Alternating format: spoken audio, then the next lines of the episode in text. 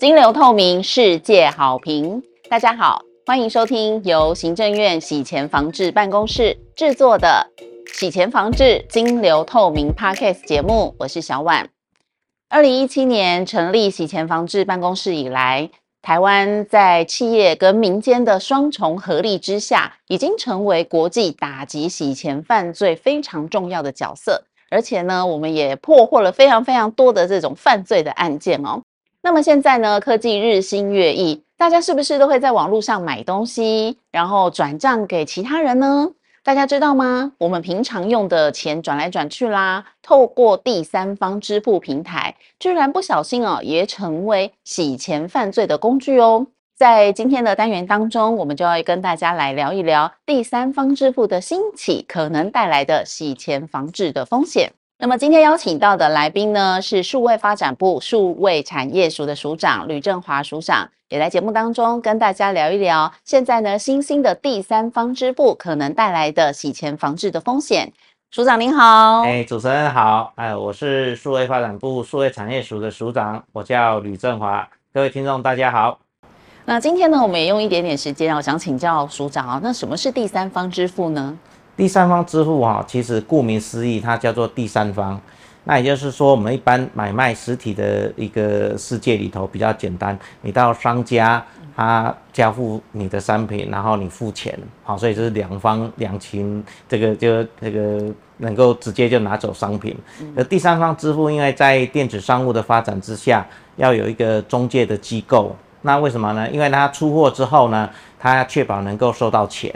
啊，那同样的这个买卖的这个买买方呢，可能消费者。他可能也可以透过第三方支付，然后获得这个诶交易的时候呢的一个信赖度啊，所以就有第三方支付的这样的一个啊机制存在，让买卖能够更顺畅，在尤其在呃数位发展的时代当中，尤其电子商务的需求上啊，就有这样的一个业态型出现。是，感觉上是买卖双方都蛮安心的一个平台。是是是是。那台湾目前使用第三方支付算普及吗？哎，目前是这样子的哈，因为我们这个随着数位的发展哈，那尤其像近期疫情的发展之下，其实在电子商务更加的蓬勃发展，所以你可以看到某某的这个每日的这个销售的量就越来越多嘛哈，所以第三方支付的部分呢，大概也会逐逐年的来去做成长。那当然，这在呃这个发展过程之中呢，就提供更多的一个服务，能够让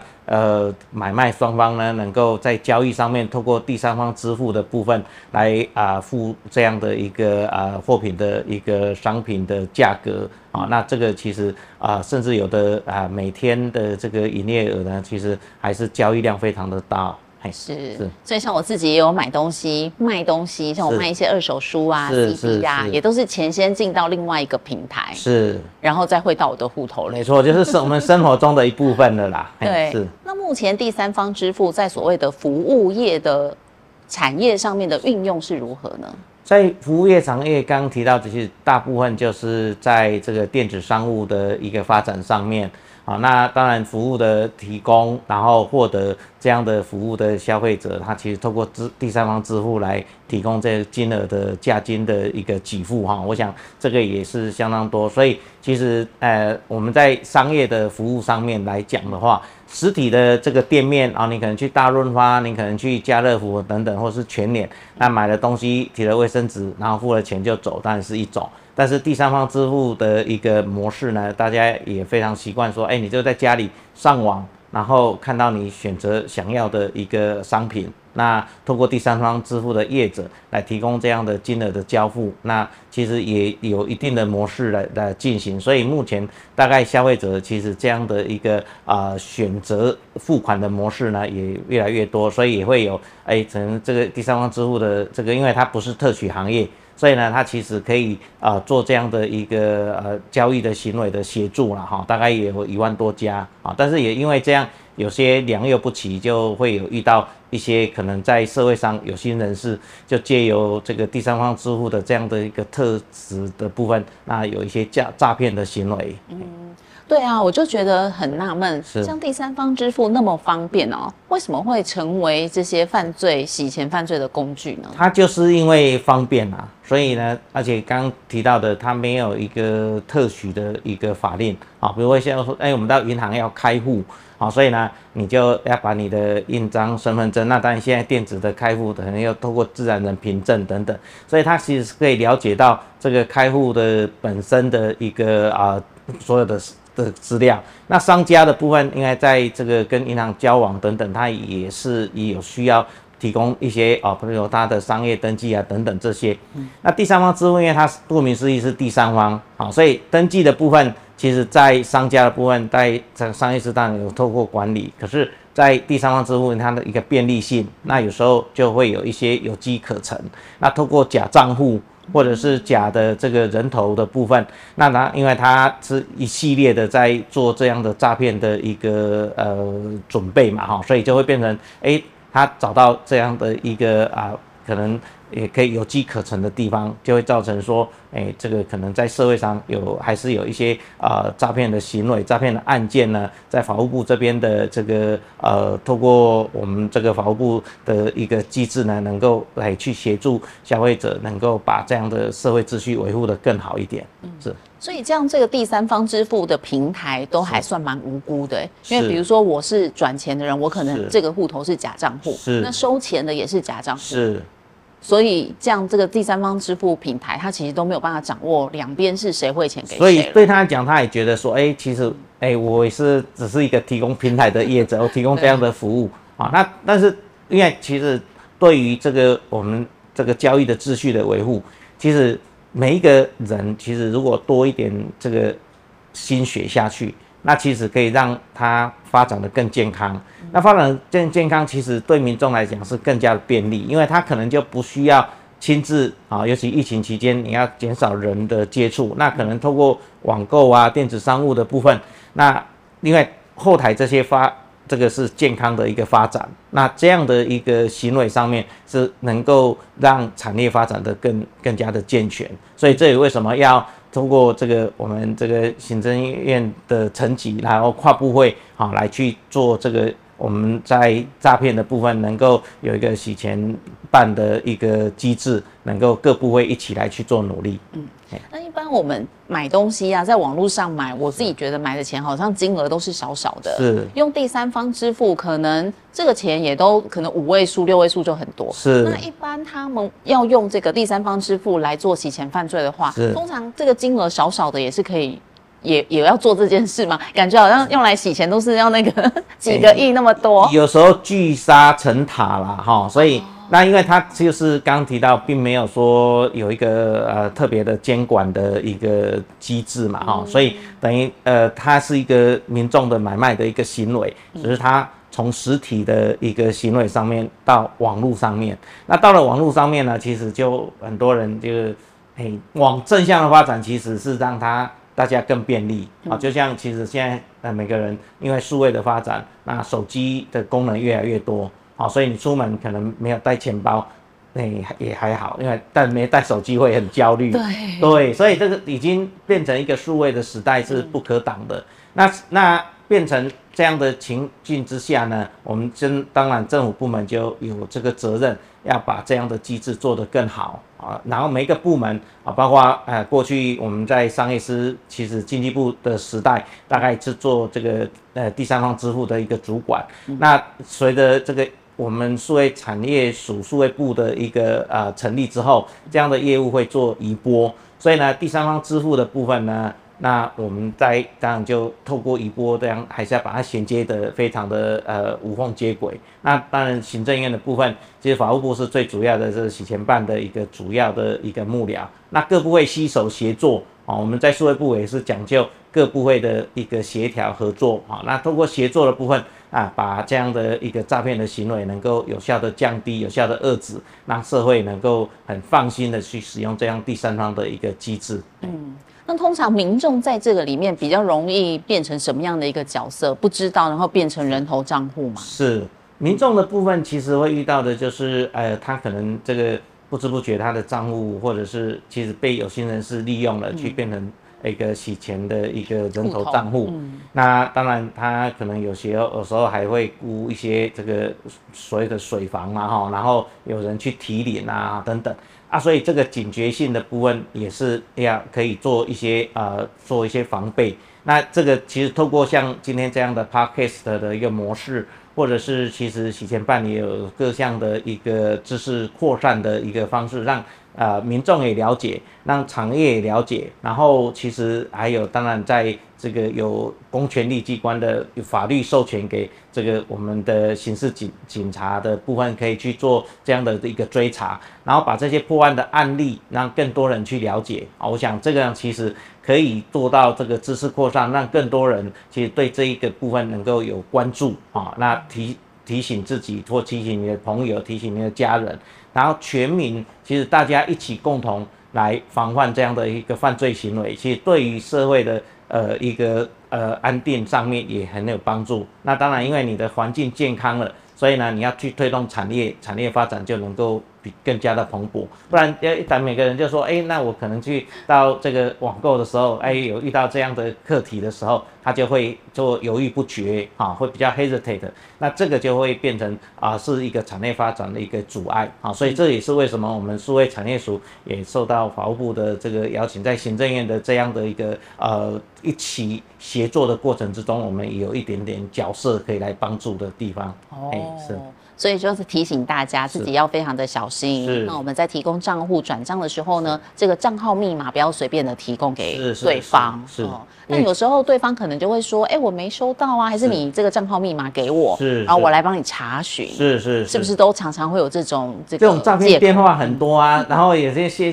都跟你讲说：“哎，你的这个账件，如果你账号不给人家，或者是怎么样，就谁谁谁什么检察官就会到你家去那个啊啊啊！”所以这个其实。我们周遭中也都遇到亲朋好友可能面临这样的一个情况，那怎么办呢？其实很简单，你如果不是很放心的时候，你就打电话到警察局。好，警察局，我们这个警察贝贝哈，这个是这种身经百战，所以他一定很快就可以判断说，哎，这种情况，哎，有时候那个。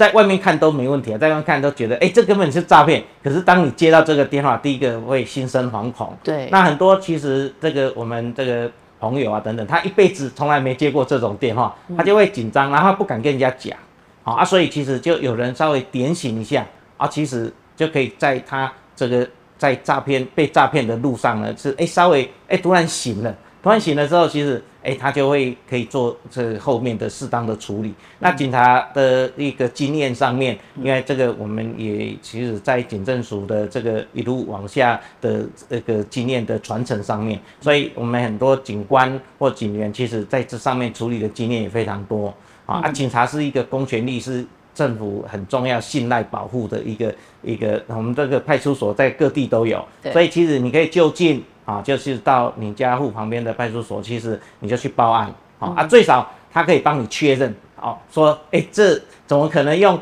这个检察官不开传票就用电话来跟你说，哎，那你的账户会被冻结啊，等等，好啊，这个有时候那个当局者会稍微比较迷一点，啊，但是旁观者清，可是他的亲友跟他讲说，哎，你这是诈骗的。可是有时候还不一定相信，好，那那到警察的系统，所以法务部这里面其实就跟内政部都扮演非常非常重要的角色，是我们社会安定的力量里头，其实是最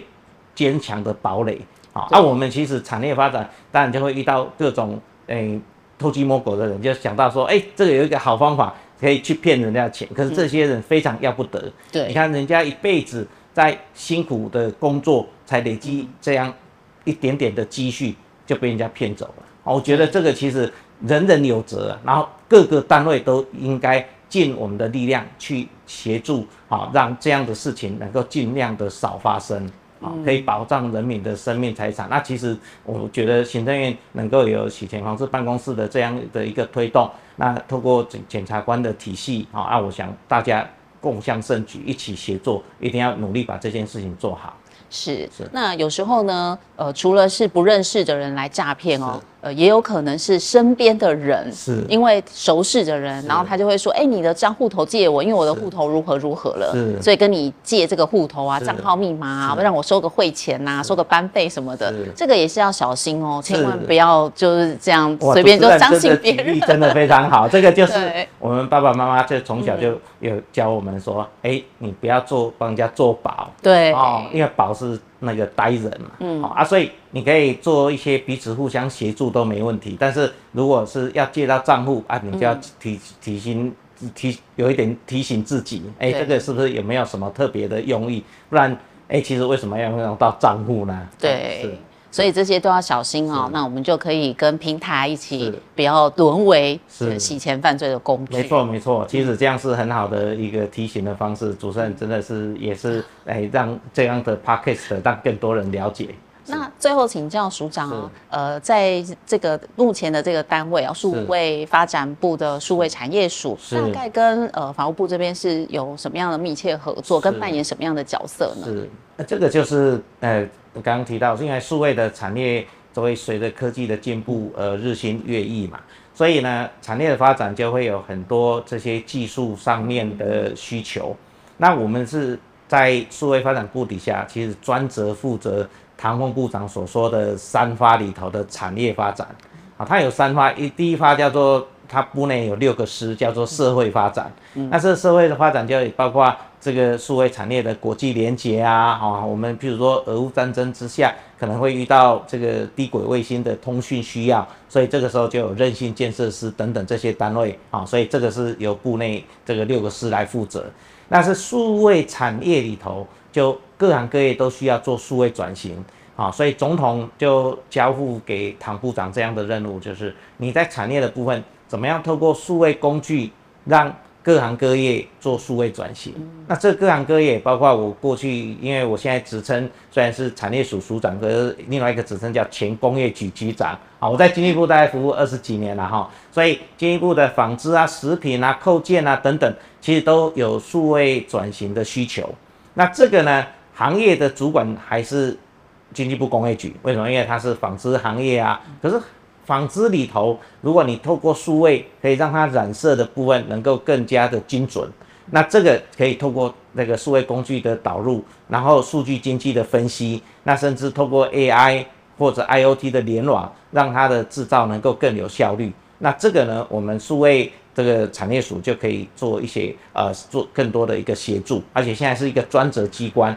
那另外一个发叫做突发，好、就是因应像治安的一个攻击。那我们部内有一个治安署，好、所以我们一部两署就把社会发展、产业发展，还有这个治安的突发的应变，啊、一起把它做好。那我们的角色就是希望能够产业发展的更健康、更健全。那当然，像法务部在这个电子商务中遇到第三方支付的这样的课题的时候，我们刚提到，其实这个防诈让这个社会能够更发展的更健康的部分，其实人人有责。